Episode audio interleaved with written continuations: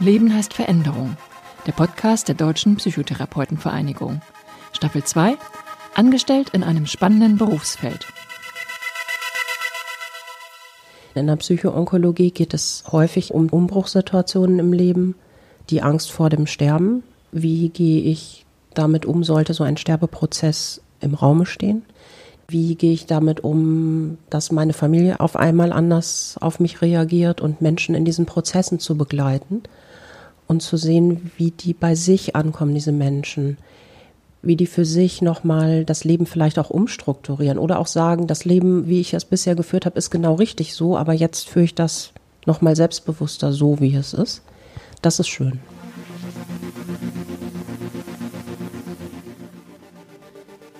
Folge 2 das Berufsfeld Psychoonkologie und als Psychotherapeutin eine Leitungsposition einnehmen.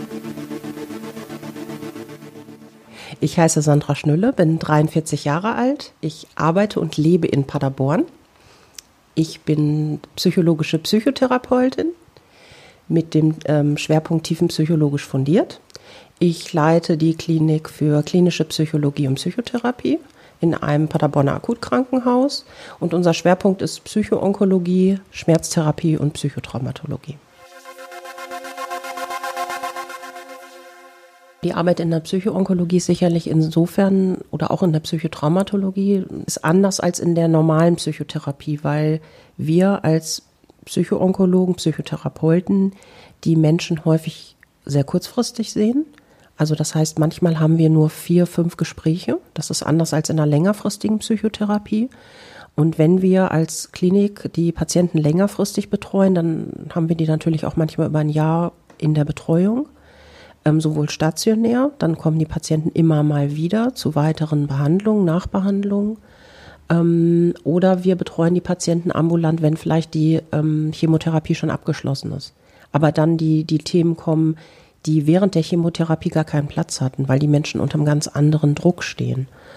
Und ähm, es ist so, dass es in der Psychoonkologie sehr häufig um existenzielle Themen geht. Es gibt auch Menschen, die sagen, so, ich habe die OP gehabt, alles gut, ich will nicht reden. Das ist vollkommen in Ordnung, das respektieren wir. Aber es gibt natürlich eben auch einen Großteil anderer Menschen, die vielleicht schon Lebensthemen mitgebracht haben. Und diese Lebensthemen werden durch diese akute Stresssituation reaktualisiert. Und dann ist es wirklich so, dass wir anders als vielleicht in manch anderem Psychotherapiebereich relativ schnell an diese Themen, ähm, wie stehe ich im Leben, wie will ich vielleicht aus dem Leben gehen, ja, äh, Umgang mit Sexualität, Umgang mit dem Körper, ähm, dass wir relativ schnell mit tiefen Themen arbeiten. Menschen kommen ja ins Krankenhaus und im Krankenhaus ist es so, das ist ja, wenn man nicht häufig im Krankenhaus ist als Patient, dann ist das ja erstmal ja im Prinzip eine große Maschinerie von irgendwelchen fremden Menschen. Man kriegt Termine vorgeschrieben als Patient, wo man dann hingehen muss und weiß eigentlich gar nicht so richtig, wo muss ich hin. Also es fehlt ein bisschen die Orientierung. Wenn dann noch eine Erkrankung dazu kommt, wie eine Krebserkrankung oder auch ein schwerer Verkehrsunfall zum Beispiel, dann ist es so, dass ähm, den Menschen manchmal diese Orientierung fehlt, was ja ganz normal ist und was menschlich ist. Und ich sehe die Tätigkeit eines Psychotherapeuten im Akutkrankenhaus mit psychoonkologischem, psychotraumatologischem Schwerpunkt darin, dass wir dem Patienten so eine Art Geländer geben. Also etwas, woran er sich festhalten kann und was durch den Behandlungsverlauf ein Stück weit führt. Und ich sehe uns auch ähm, als Menschen, die Brücken bauen können. Also nicht nur Brücken bauen zum Patienten, sondern auch Brücken bauen zwischen den verschiedenen Berufsgruppen. Und es ist bei uns im Hause so, dass die ähm, Ärzte uns ähm, teilweise auch anrufen und sagen, wie sieht es aus? Können Sie mit dazukommen? Ähm, ich würde dem Patienten jetzt gerne die und die Diagnose mitteilen. Es ist ja eine normale Stressreaktion, dass Menschen ähm, häufig vergessen in so einer Situation. Und das ist auch gut so. Also das hat unser Gehirn ganz schlau gemacht, dass wir zwei Drittel von dem, was Ärzte oder manchmal auch Psychotherapeuten erzählen, erstmal wieder vergessen wird. Und das ist etwas, was ich den Menschen auch immer erkläre, dass das normal ist und dass das auch gut ist, dass der Körper das so macht. Ähm, das führt aber manchmal dazu, dass wenn ich dann vielleicht auch manchmal erst später mit in den Prozess einbezogen werde, die Patienten sagen, das hat der Arzt mir nie gesagt. mir aber drei Ärzte versichern und das haben wir dem Patienten so gesagt. Also das heißt ja nicht, dass die Ärzte das nicht sagen und das heißt auch nicht, dass der Patient nicht zuhört, sondern das bedeutet, dass die Stressreaktion in dem Moment so hoch ist, dass die Informationen weg sind.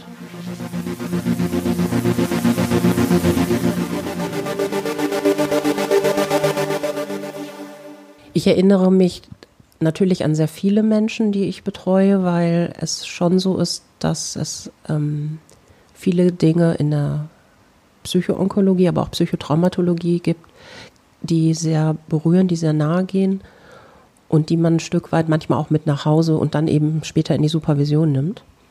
Ähm, ich erinnere mich noch an eine meiner ersten Patientinnen, die ich selbst als in meiner PIA-Zeit betreut habe, beziehungsweise das war nach meiner PIA-Zeit, also Post-PIA-Zeit sozusagen die zu mir kam und um psychotherapeutische Behandlung bat. Und das war eine Frau, die an Brustkrebs erkrankt war, mit der ich viel mit imaginativen Bildern gearbeitet habe. Imagination heißt nichts anderes als Vorstellungskraft und ist ja eine alte Psychotherapiemethode, die ja auf C.G. Jung, wenn man so will, mehr oder weniger ein Stück weit auch zurückzuführen ist oder der sich da auch sehr intensiv mit beschäftigt hat. Und ähm, da geht es, bei ihm geht es ja um diese archaischen, also diese Urbilder letztendlich. Und ähm, diese Patientin sich eben auch bestimmte Helfer zur Seite stellen konnte. Also sogenannte innere Helfer, die in schweren Krisensituationen halfen. Ähm, so hatte sie zum Beispiel einen ähm, inneren Helfer, der Captain Kirk hieß, oder ein Yeti, der ihr die Schlieren aus den Augen befreite. Sie hatte eine Metastase hinter dem Auge. Und der ihr Kraft gab. Und diese imaginativen Bilder, das war ein langer therapeutischer Prozess über anderthalb Jahre, ähm, der führte letztendlich dazu, dass die Patientin einen besseren Zugang zu sich gefunden hat. Und ich würde diesen therapeutischen Prozess als eine Art Reise äh, bezeichnen. Und, und es war eine sehr kreative, sehr lebendige Patientin. Und als es darum ging, ähm, dass sie hatte leider metastasierten Brustkrebs, ein Rezidiv. Ähm, und bei ihr war es dann so, man kann ja auch mit Metastasen heute, je nachdem, wo die sitzen, relativ lange und gut leben. Ähm, war es dann so, dass die Patientin dann hochpalliativ wurde und sie sich dann irgendwann auch ihrem eigenen Tod und dem Sterben näherte. Und so eins ihrer Zitate war halt, ich hoffe, Gott hat Humor. Und da habe ich sie gefragt, wie meinen Sie das denn? Naja, wenn ich komme, sagte sie, dann muss der schon was aushalten können. Und das ist etwas, was an meinem Beruf auch immer wieder schön ist, solche Prozesse begleiten zu dürfen und zu sehen, wie die Menschen sich innerlich ihrem innersten Kern nähern und daran auch wachsen, also im Sinne der Selbstheilung, der psychischen Selbstheilung.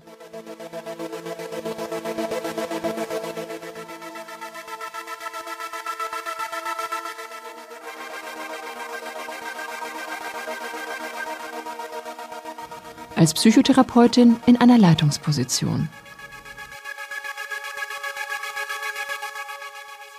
Also in diese Leitungsposition bin ich durch einen persönlichen Entschluss gekommen und dadurch, dass ich glaube, dass ich grundsätzlich auch eine Leitungspersönlichkeit bin. Also in der Klinik, wo ich zuvor tätig war, war es durchaus so, dass dadurch, dass häufige Personalwechsel stattgefunden haben, ich auch immer mal wieder mit organisiert habe, also gemeinsam mit den anderen Kollegen, so dass ich der Meinung war, weil das noch eine andere Organisation in der Reha-Klinik ist, ähm, als in einem Akutkrankenhaus. Und ich dann ähm, damals überlegt habe, äh, da gab es verschiedene Wendepunkte in meinem Leben, wo ich dachte, ich möchte wieder zurück in meine alte Heimat. Ähm, meine alte Heimat ist das Lipperland. Ich entstamme einer der drei ältesten lippischen Familien. Dort liegen also meine Wurzeln und mir war es wichtig, ähm, ja, irgendwie wieder zurück zu diesen Wurzeln zu gehen.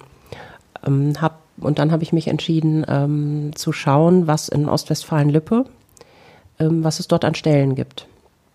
Und das fügte sich dann irgendwie vom Schicksal so, dass dort eine psychoonkologische Stelle ausgeschrieben war mit einer Leitungsfunktion.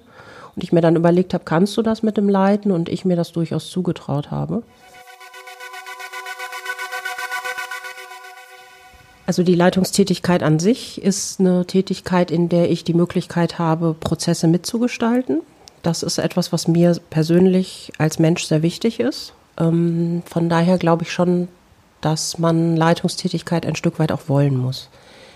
Ähm, wenn man sagt, ich möchte gerne meinen Acht-Stunden-Tag machen, dann ist das vollkommen in Ordnung. In der Leitungstätigkeit geht das nicht immer. Da ist es schon so, dass man abends mal in irgendwelche Sitzungen geht, viel Networking betreiben muss, in Praxisnetzen mit ärztlichen Kollegen, mit psychotherapeutischen Kollegen, ähm, Kontakte mit psychosozialen Gruppen, ehrenamtlichen Diensten aufbauen muss oder eben weiterführen, die durchaus in Strukturen, in die, die ich übernommen habe, schon auf, teilweise aufgebaut waren, die ich erweitert habe, die ähm, und das gehört natürlich auch zu einer Leitungstätigkeit dazu. Also das heißt, man muss auch ein Stück weit so, ja, ich will jetzt nicht sagen, den Biss haben, das hört sich vielleicht arrogant an, aber ein Stück weit an bestimmten Thematiken dranbleiben. Ähm, weil es eben manchmal auch darum geht, ähm, das machen wir jetzt bei uns im Haus nicht so, aber vielleicht Spendengelder auch ähm, zu akquirieren im onkologischen Bereich, weil das natürlich ein Bereich ist, der nicht refinanziert wird von Kliniken, sondern wir laufen so nebenbei.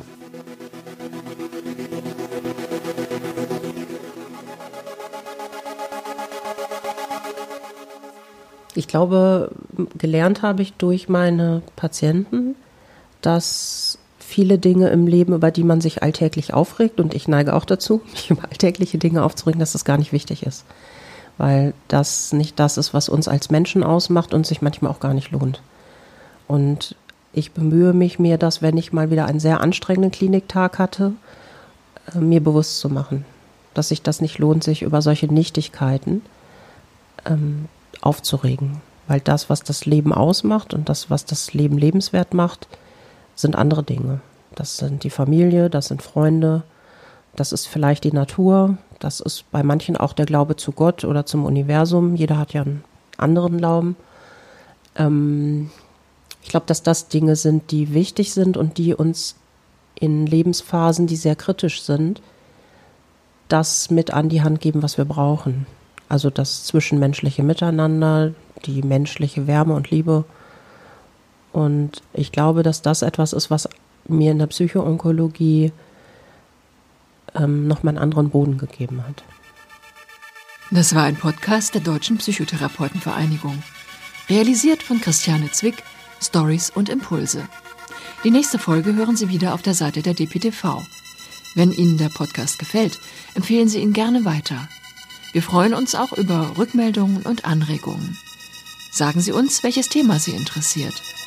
Die Mailadresse lautet podcast.dptv.de.